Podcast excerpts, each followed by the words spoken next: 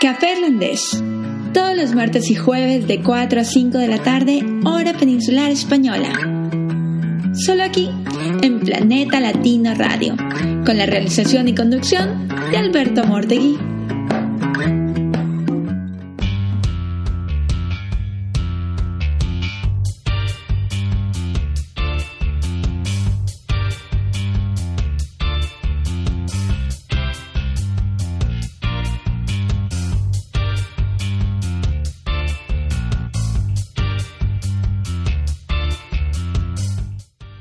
Bienvenidos a Café Irlandés, un programa hecho pensando en usted, un programa para coleccionistas. Y todo esto porque usted y yo hacemos radio. Hoy le voy a invitar a viajar a través del tiempo y de la historia.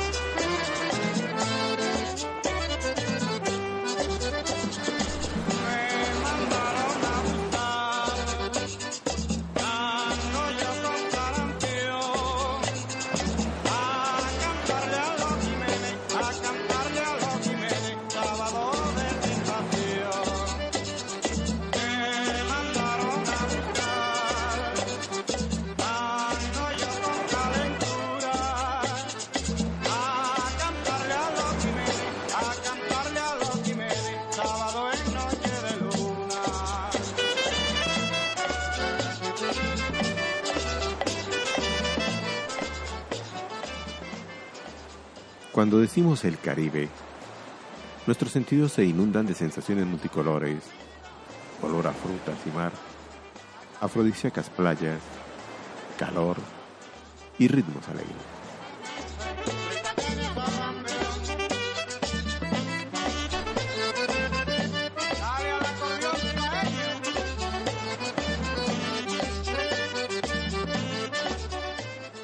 Cuando decimos Caribe, la memoria recorre una serie de islas de distintas lenguas y variados colores. Hoy en particular, nos detenemos en una, en la República Dominicana, y echamos la vista atrás. Nos vamos enredando en los años saliendo de un bucle armonioso como siempre nos hemos imaginado ese Caribe.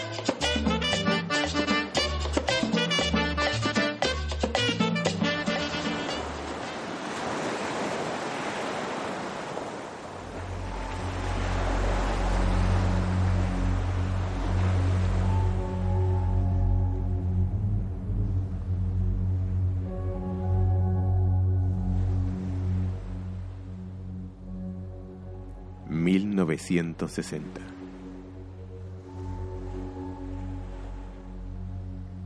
Esa República Dominicana, alegre y sonriente, tiene miedo. Durante tres décadas lo tendrá. Tiene miedo de los autos Volkswagen a los que llaman cepillo y que muy lentamente recorren las calles de la ciudad y los pueblos, espiando con sus radares a quien pueda escuchar una radio que no sea la oficial dominicana.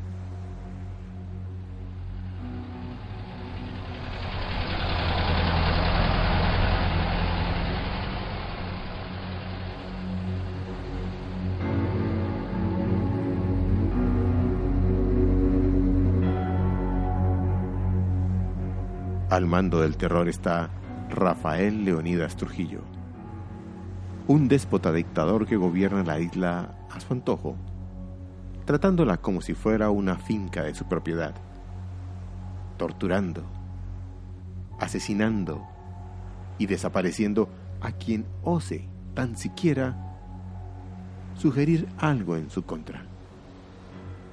Manda a sus asesinos a buscar mujeres bonitas para sus placeres sexuales.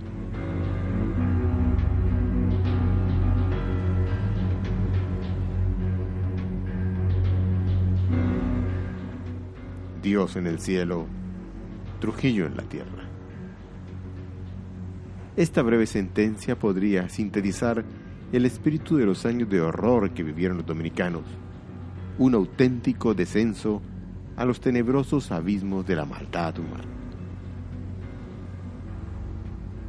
La tierra era el feudo particular de Leonidas Trujillo, un paraíso privado en el que perpetró toda clase de genocidios y masacres como el beneficiario de la patria, el generalísimo, el benefactor, el mejor presidente de la historia y caudillo por la gracia de Dios que era, junto a Franco, dos genocidas proclamados caudillos por la gracia de Dios.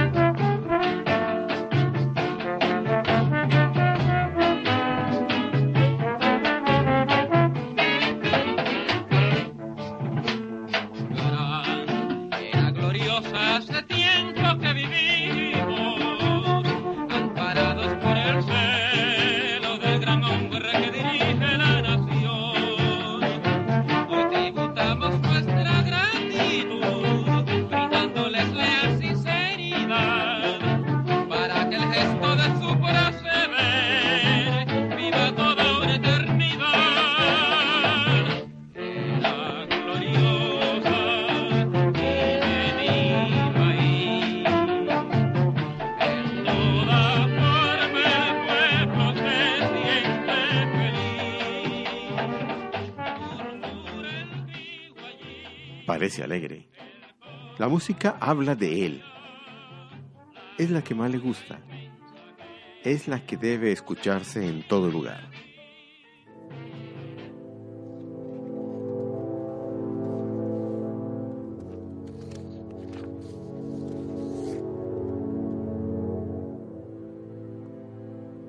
El tirano disfruta haciendo gala de su honda perversidad. Y una muestra de ello se encuentra cuando mandó asesinar a más de 30.000 haitianos. Impuso que se hiciera a machetazos. Como dijo, ni siquiera merecían el gasto de la munición. Este desprecio hacia la humanidad, que quedó patente en un sinfín de tropelías, porque Trujillo solo amaba a Trujillo, y nada era suficiente para venerar su figura.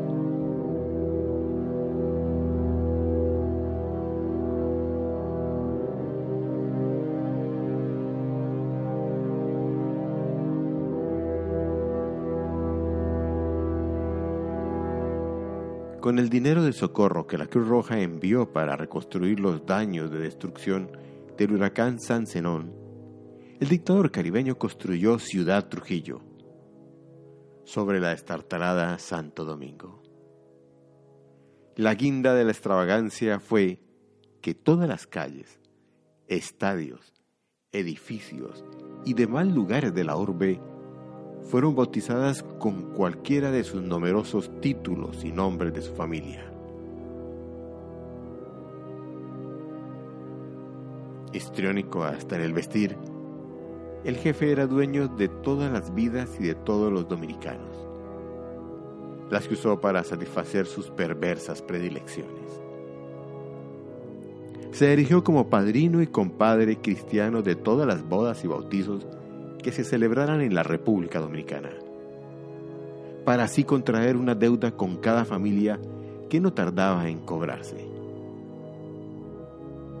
Entre ellos, la pesadilla medieval del derecho a de pernada, que regresó renombrada como requerimientos tributarios, a través de los que hacía acopio de jóvenes mujeres, instrumento sexual de sus más enfermizas intenciones, y también las de sus secuaces de confianza.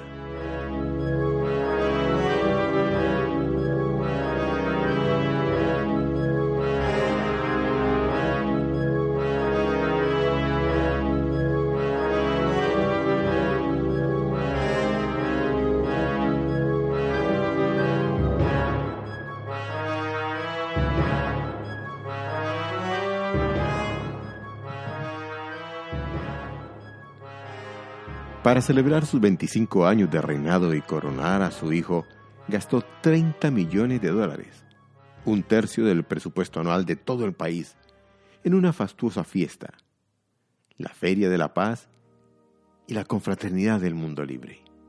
Vaya. Con un cetro y una corona, su hija fue nombrada Reina Angelita I y su hijo Ramfis, de tres años, coronel del ejército.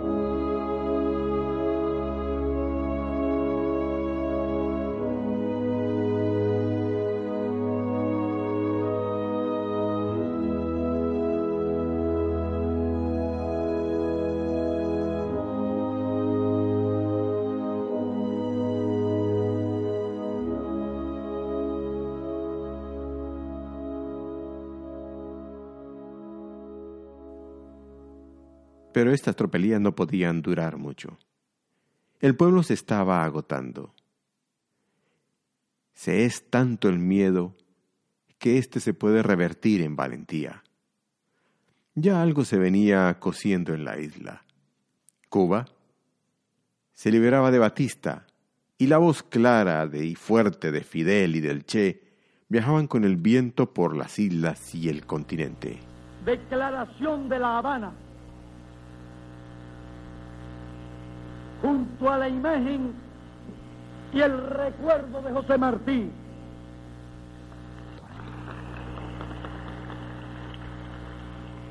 En Cuba, territorio libre de América.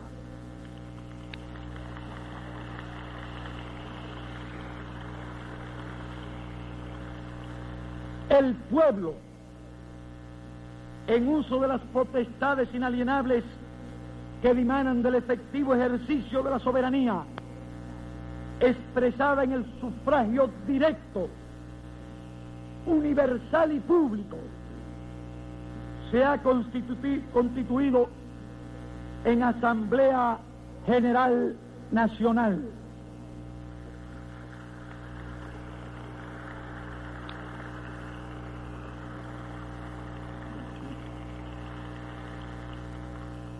En nombre propio y recogiendo el sentir de los pueblos de nuestra América, la Asamblea General Nacional del Pueblo de Cuba.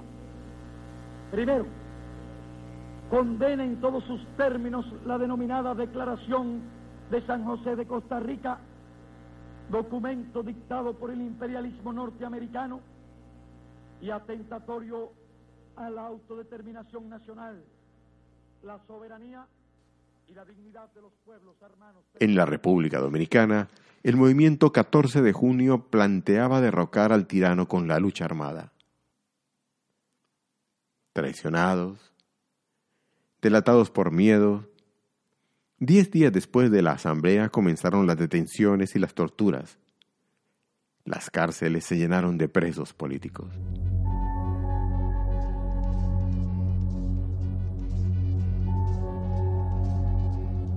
Entre los primeros apresados figuran los esposos de las hermanas Mirabal y ellas mismas, Minerva, Patricia y María Teresa, conocidas como las mariposas, como nombre clave en su compromiso por la liberación dominicana del dictador.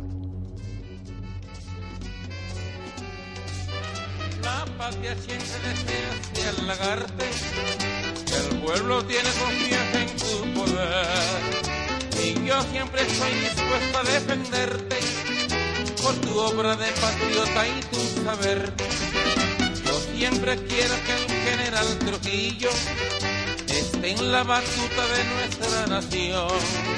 Que las cinco estrellas sigan con tu brillo y al pueblo de siempre tu protección.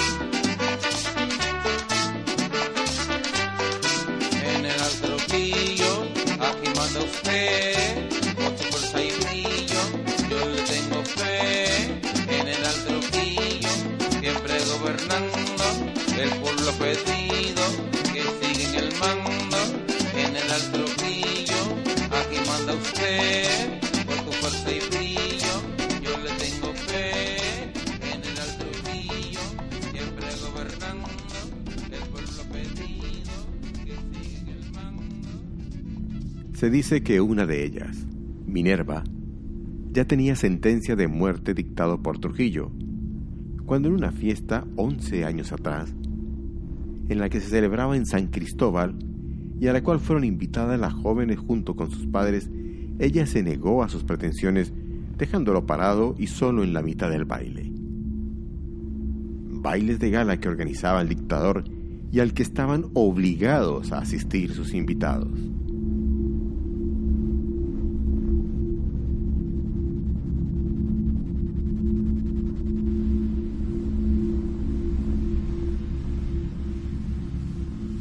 25 de noviembre de 1960. Aquel viernes, la noticia corrió como la pólvora. Se fue extendiendo por todo el país. Las hermanas Mirabal habían sido violentamente asesinadas, golpeadas con garrote hasta su muerte y luego colocadas dentro de un auto al que los asesinos empujaron por un barranco para simular un accidente de coche.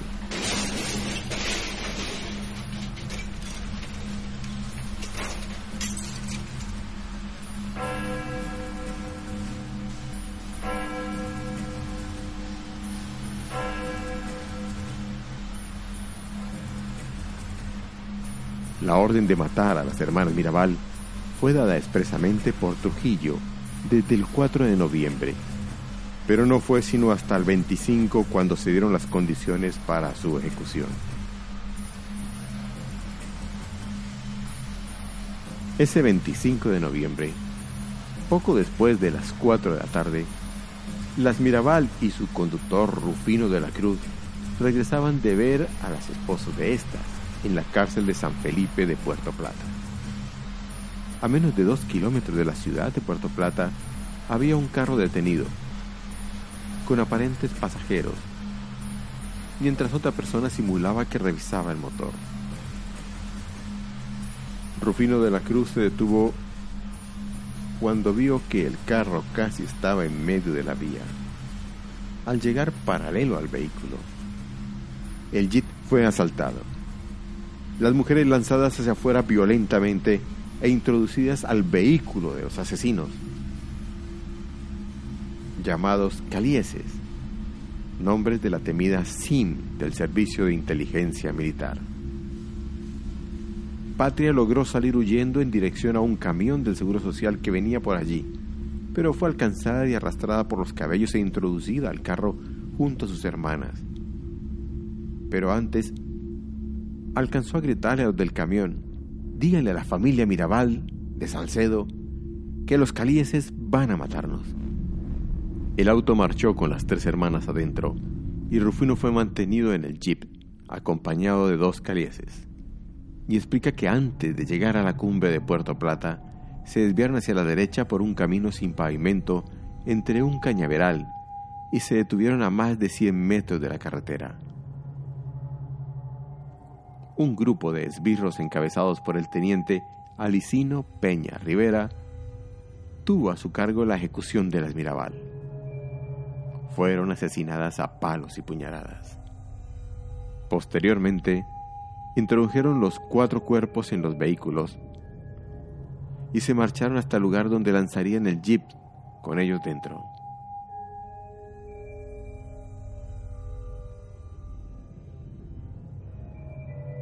Se detuvieron un momento al ver que una de las víctimas estaba viva y se quejaba. Era Minerva. Vilmente la remataron.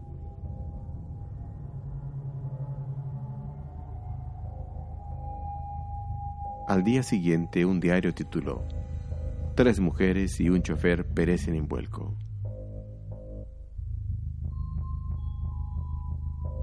Luego de asesinar a las hermanas Mirabal, Trujillo ordenó la confiscación de todos sus bienes y las de sus esposos. La sangrienta mano de hierro del tirano aplastó a las tres mariposas. Pero eso sería uno de sus últimos crímenes. El 30 de mayo del año siguiente, caería abatido cuando se dirigía hacia su natal San Cristóbal el dictador había muerto como había vivido, a sangre y fuego.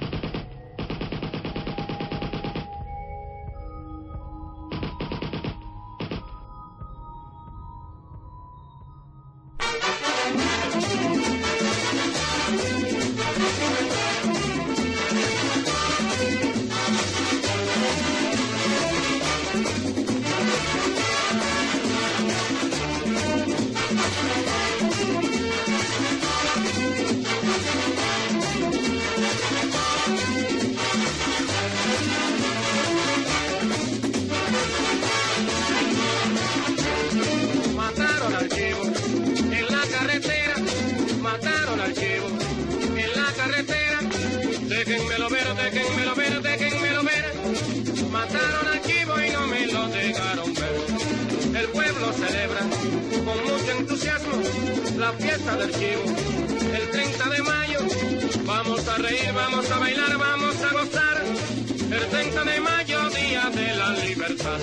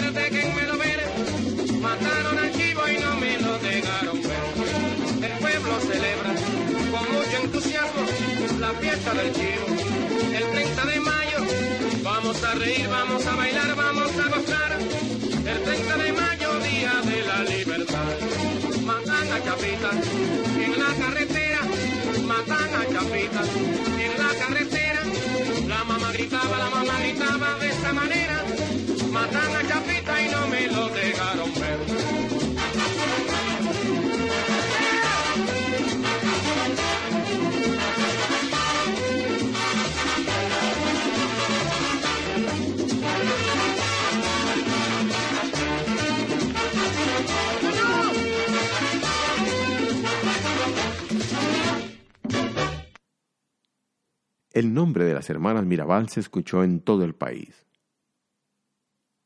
Sus nombres fueron pregonados entre caseríos y pueblos, entre ciudades y países, dando origen al 25 de noviembre como el Día Internacional de la No Violencia a la Mujer, acogida por la ONU en la Resolución 501-34 raya 1999 y proclamada internacionalmente en el año de 1981 en Bogotá, durante la celebración del primer encuentro feminista latinoamericano y del Caribe.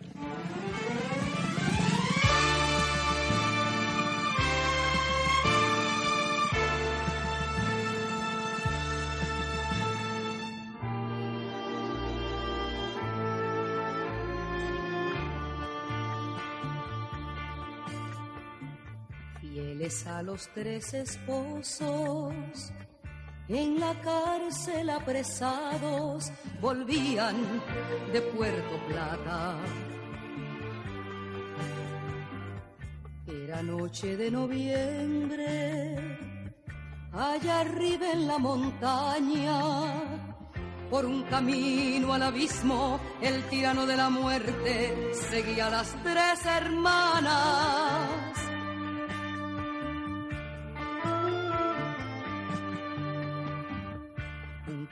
dulce claro arroyo, con olor a junco y musgo, sombras, fantasmas, desvelos. Sin luz en aquel silencio, fueron inmoladas ellas. Sin socorro, sin defensa, cayeron las tres hermanas para levantarse luego en un caballo de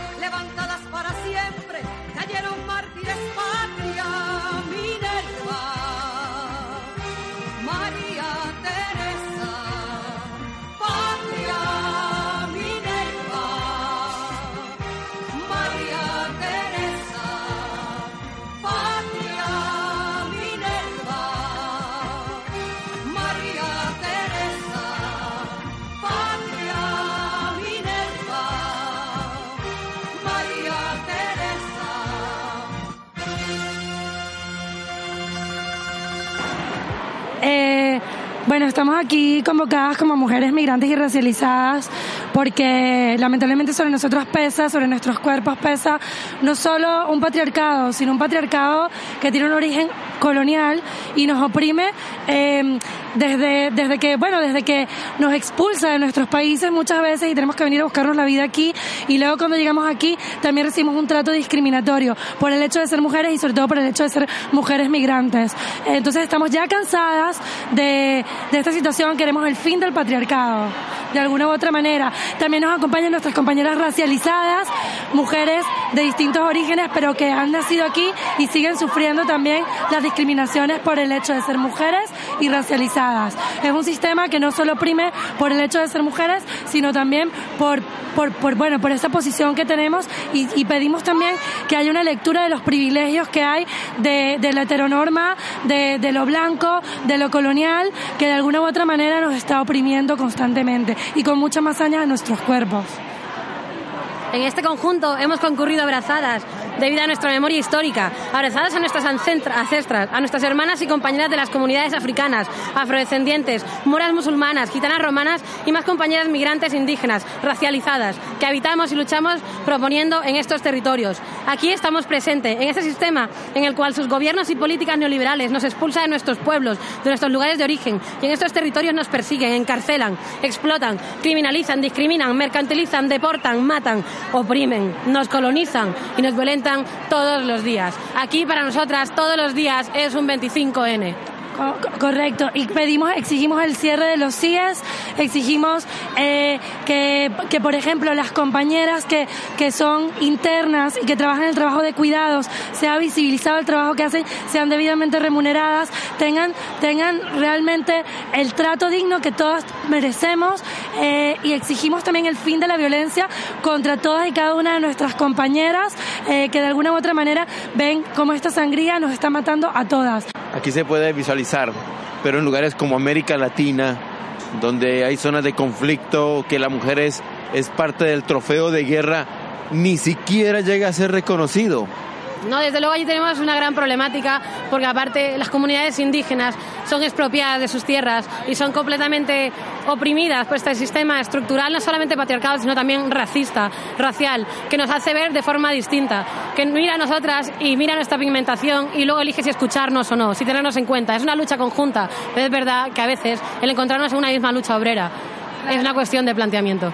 Y es una lucha transnacional, es una lucha en donde las que no pueden hablar o estén silenciadas en este momento, eh, nosotras no queremos ser portavoces de ellas, pero sí venir a hablar aquí y visibilizar justo lo que has dicho tú, que está habiendo eh, una situación de violencia recrudecida en zonas de conflicto, seguimos siendo víctimas del expolio neoliberal, seguimos siendo víctimas de lo que viene siendo eh, una neocolonización en este momento que está oprimiendo con mucha más fuerza y está vulnerabilizando mucho más a las mujeres que como bien has dicho son trofeos de guerra que, son violadas como una manera de ataque sistemático a sus poblaciones que son las que reproducen la comunidad las que reproducen eh, toda la parte de la existencia de esas poblaciones y de esos territorios. Y exigimos el fin de esa violencia contra esas mujeres aquí, allá y en cualquier lugar que nos encontremos. Nos haremos altavoces para que poner fin a toda la opresión y la violencia que sufren las mujeres en zonas de conflicto como América Latina y también África, por ejemplo. Bueno, pues hoy estamos aquí rebosando las calles porque sabemos que el único espacio donde las mujeres tenemos voz es saliendo masivamente a la calle y organizándonos. Lamentablemente la violencia machista y el patriarcado nos está asesinando, nos está golpeando y nos está postrando a una situación de completa barbarie y eso lo estamos revertiendo nosotras, autoorganizándonos y saliendo a las calles. Por eso estamos hoy aquí. En concreto en el Estado español hay un caso flagrante que es el del juicio a la menada y ahí podemos ver precisamente cómo eh, la violencia machista, el patriarcado, los maltratadores, los violadores, los agresores están completamente amparados bajo todas las estructuras de esta sociedad. La justicia les mantiene impunes, les exculpa mientras nosotras nos juzga cuando nos atrevemos a denunciar y por eso sabemos que la única forma de reivindicar nuestros derechos es saliendo a la calle, por eso estamos hoy aquí, pero también nos preparamos para que el 8 de marzo sea una gran jornada de huelga feminista. Efectivamente, un llamado a las mujeres del mundo. Estamos unidas, todo el movimiento contra la violencia machista se ha demostrado que salta todas las fronteras porque es un problema que tenemos las mujeres en todo el mundo porque forma parte de una violencia estructural de esta sociedad, de este sistema y por eso también hemos demostrado nuestra fuerza luchando colectivamente como el pasado 8 de marzo en un paro internacional. En muchos lugares como Colombia, Argentina, Chile, México, no se alcanza a visibilizar el feminicidio, el asesinato que se le hace a la mujer.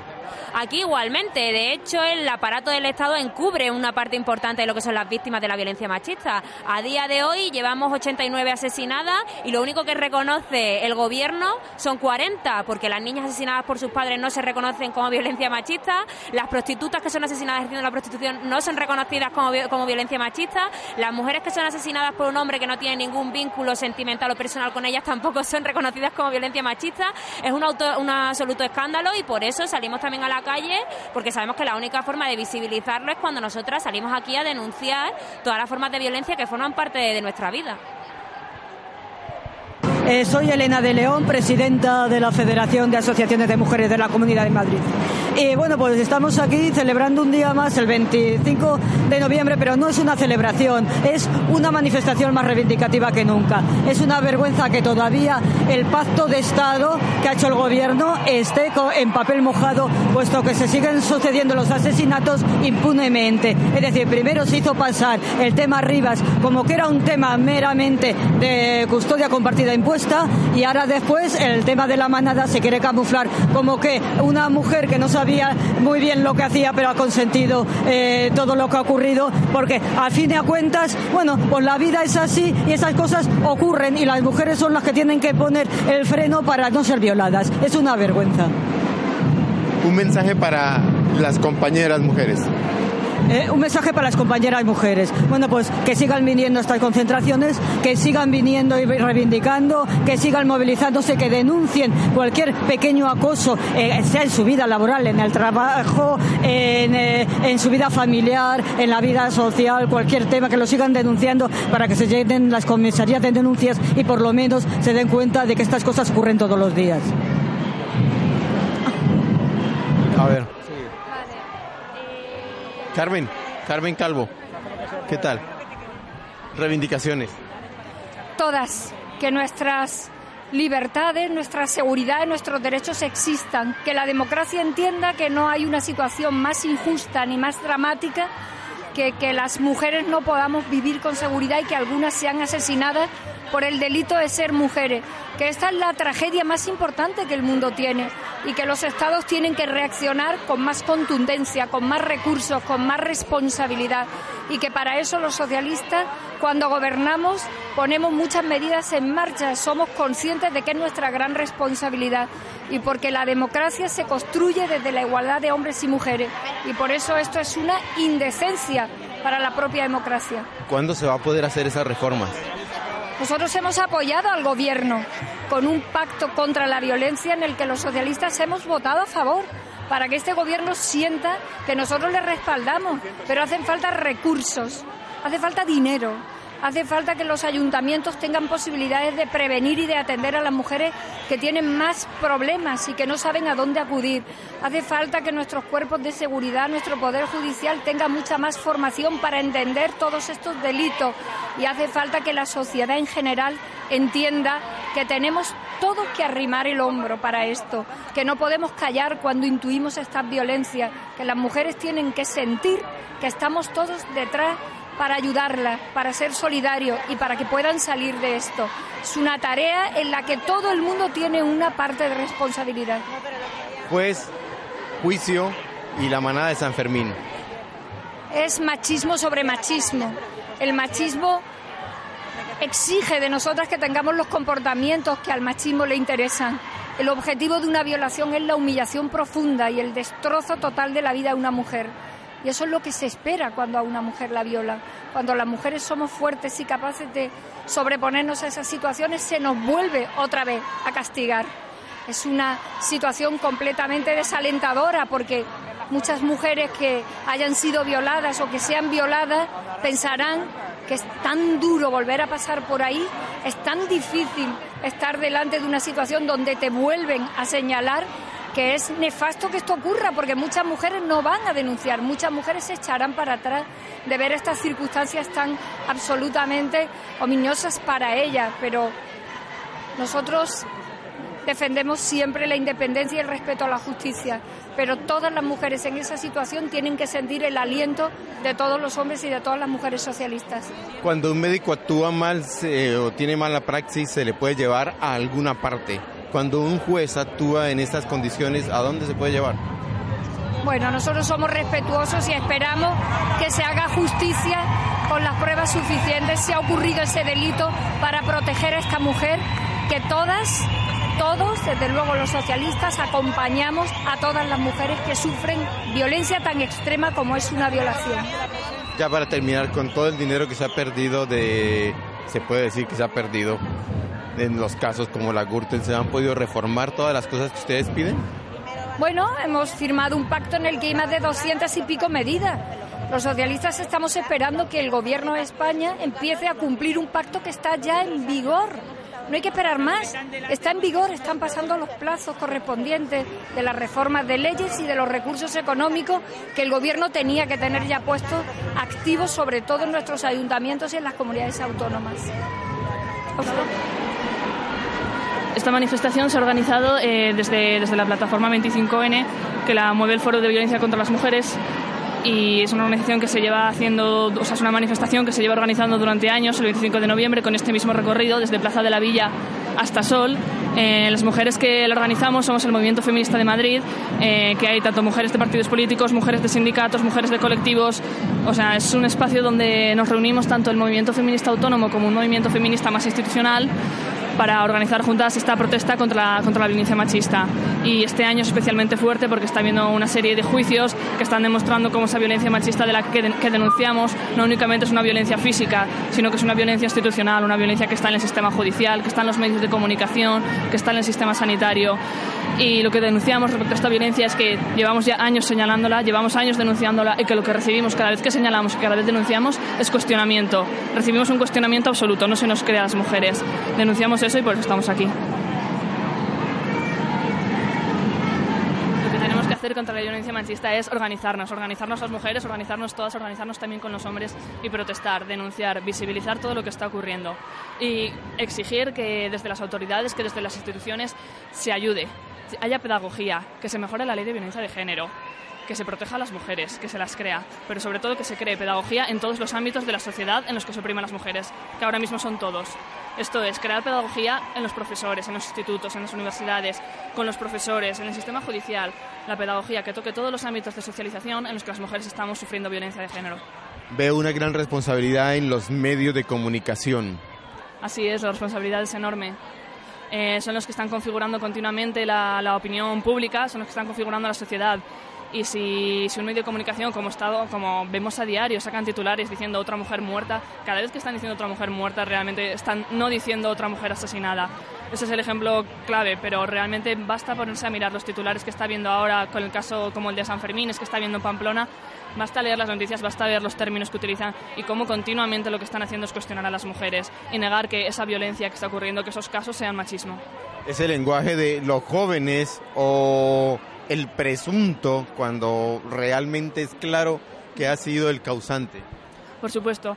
Eh, a ver, es inevitable que utilicemos la palabra presunto porque por un tema jurídico sí que los medios de comunicación tienen que hablar de presunción. La presunción de inocencia tienen que mantenerla. Pero hay un tramo muy largo entre lo que es eh, llamar presunto a alguien que está, que está en juicio, que es como se le tiene que llamar, a llamarle supuesto, por ejemplo, o decir supuesta violación, que es lo que está ocurriendo. Entonces ahí es cuando sí realmente se está cuestionando. Y luego, además de eso, eh, muchas veces lo que, es, lo que estamos viendo, que es que los medios de comunicación hablan más de la víctima, hablan más de la vida de la víctima o de qué pudo haber hecho o qué no hizo, o qué, qué pasa con la víctima, que lo que hacen eso realmente los agresores o supuestos, que no deberían ser supuestos, presuntos agresores. Eh, un, un, claro ejemplo de esto, pues ver qué seguimiento, qué recuperación ha tenido una víctima después de una agresión, eh, o ver qué actitudes tuvo antes, si ella tenía intenciones de con él o no tenía. Y realmente todo ese tipo de datos, todo ese tipo de información que nos dan los medios de comunicación no es relevante. No es nada relevante, pero no es una información que la dan y sobra, no sobra. Lo que están haciendo con eso es configurar una sociedad muy machista. Y están, haciendo, están dificultando todo el trabajo feminista. Sí, parece, parece que es como un protocolo aprendido que repite el periodista. Sí, eso es. Parece que es un protocolo aprendido, pero porque realmente es lo que hemos visto. O sea, es lo que hemos visto en el colegio, es lo que hemos visto en los medios de comunicación y lo seguimos reproduciendo. No de una manera intencionada, pero una vez que se ha señalado, una vez que se ha dicho está pasando esto, lo que tenemos que hacer es pararlo y decir, no, no vamos a seguir haciéndolo. Sí, nada, me llamo Blanca pertenezco al Partido Comunista de los Pueblos de España, el PCP que es una organización política de marxista-leninista de Madrid. En este caso de Madrid, pero que se desarrolla en todo el Estado. Reivindicaciones. Eh, eh, con la cuestión feminista, pues eso, eh, la lucha contra contra la violencia de género, la, la igualdad salarial, la igual salario igual trabajo eh, y bueno to, toda la lucha la, de, contra la estamos también contra la violencia sexual contra el tratamiento que se le da a la mujer en los medios de comunicación en fin eh, eh, con respecto a las mujeres esto la posibilidad de que las mujeres al final están ahí relegadas a los trabajos reproductivos y puedan participar en, en la vida laboral con igual trabajo igual salario con el respeto y, y la consideración de no ser un, un ser subordinado, ¿no? sino una, una persona capaz de luchar y, y, esto, que no, no se nos. que el patriarcado, que es una alianza natural de, del capitalismo, un aliado, pues que, que acabar con él, ¿no? Luchar para, para, para erradicarlo. Es increíble el número de violencia que ha tenido, de asesinatos que han tenido en España este año. Sí, sí, la verdad es que es una situación ya alarmante. Nosotros espera- hablan de, de implementar medidas para acabar con la violencia, pero al final es todo una cuestión estética y no se llega al fondo. Las mujeres necesitan un, vamos, que, que, que se, se recoja seriamente en la ley y en las instituciones para poder acabar con este, esta, este trato, vamos, esta, estos feminicidios y este, esta violencia que se, que se genera contra. ¿Por qué no pasan esas leyes en el Congreso? Ah, bueno, porque quizás están muy ocupados en otras cuestiones. La reforma laboral, recortarnos en los salarios, en los despidos gratis, eso les lleva más tiempo, ¿no? Y hablar de Venezuela, eso están más ocupados en esa cuestión. Mm. Eh, no, en el Congreso no pasan porque esta es una sociedad capitalista y el patriarcado solo se acabará si se acaba el capitalismo. Gracias.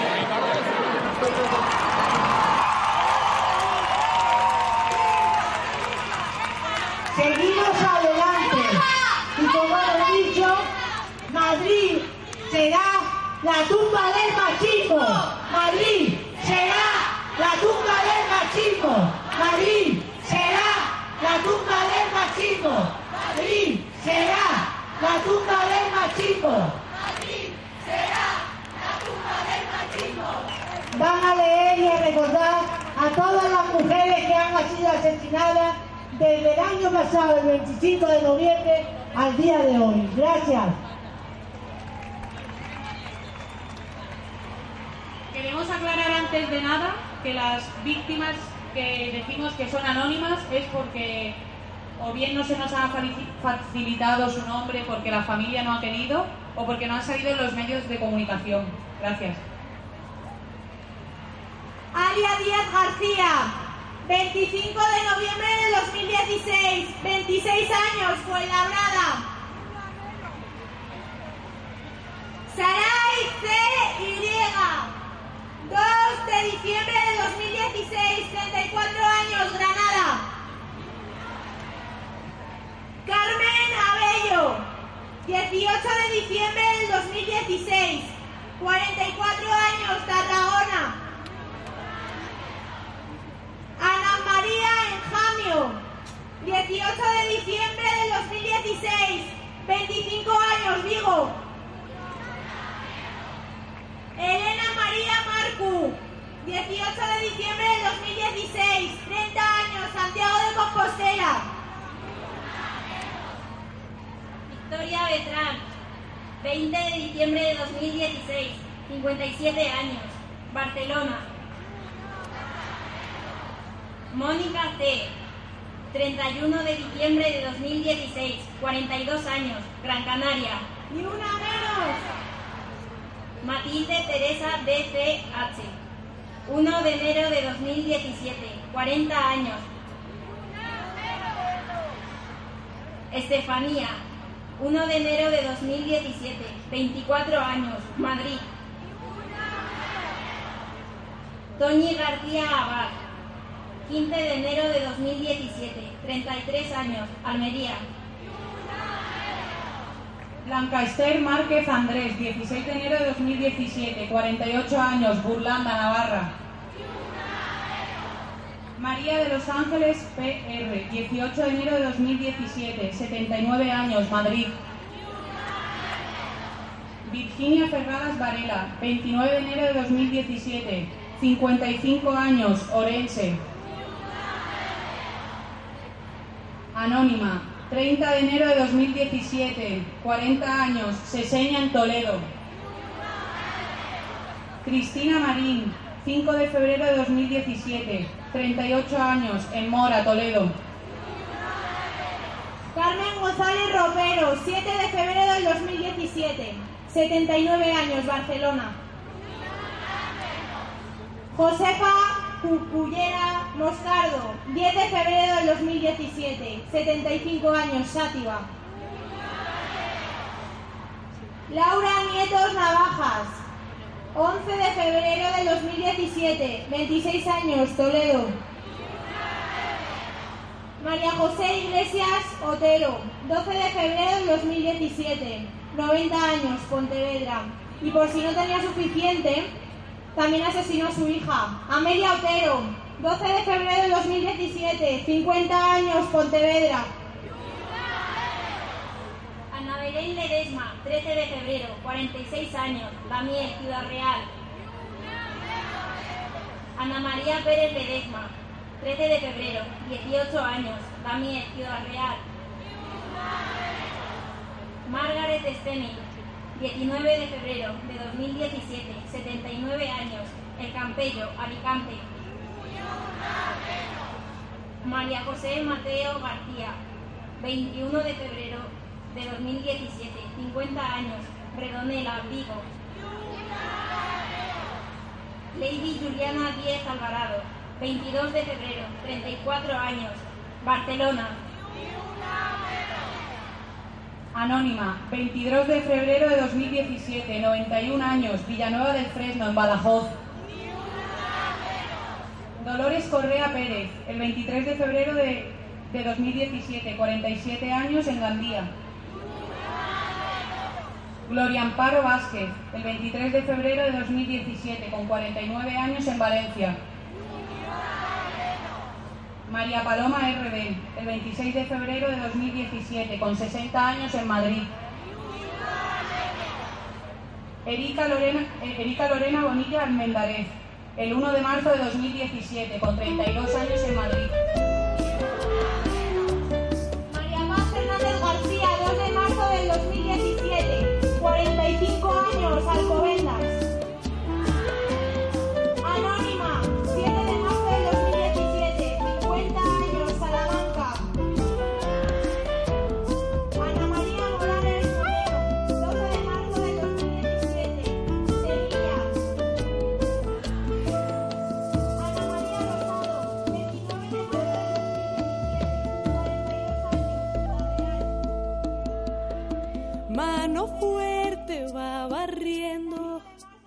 Leña en el fogón.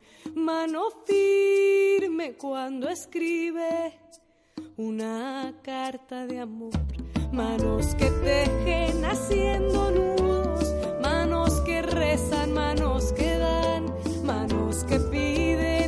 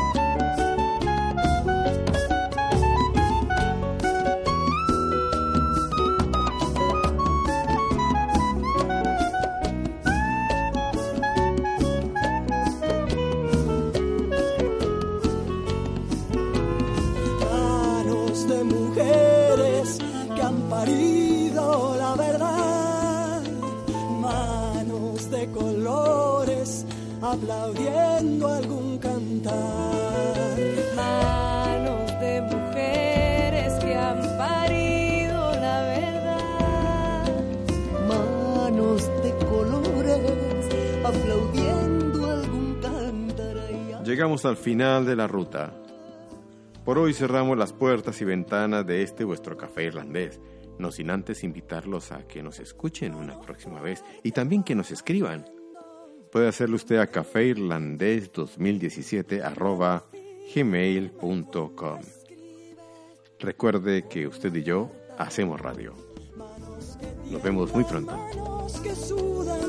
Manos de tierra, maíz y sal, manos que tocan dejando el alma, manos de sangre, de viento y mar, manos que tiemblan, manos que sudan, manos de tierra, maíz manos que tocan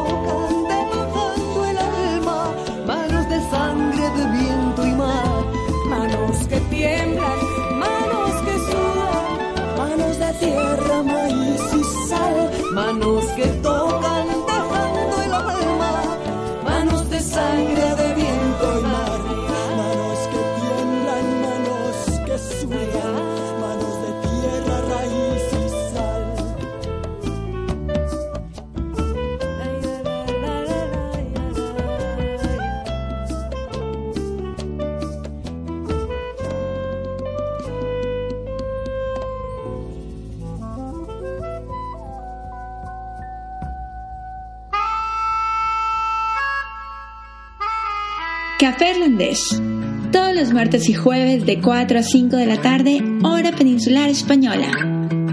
Solo aquí, en Planeta Latino Radio, con la realización y conducción de Alberto Mortegui.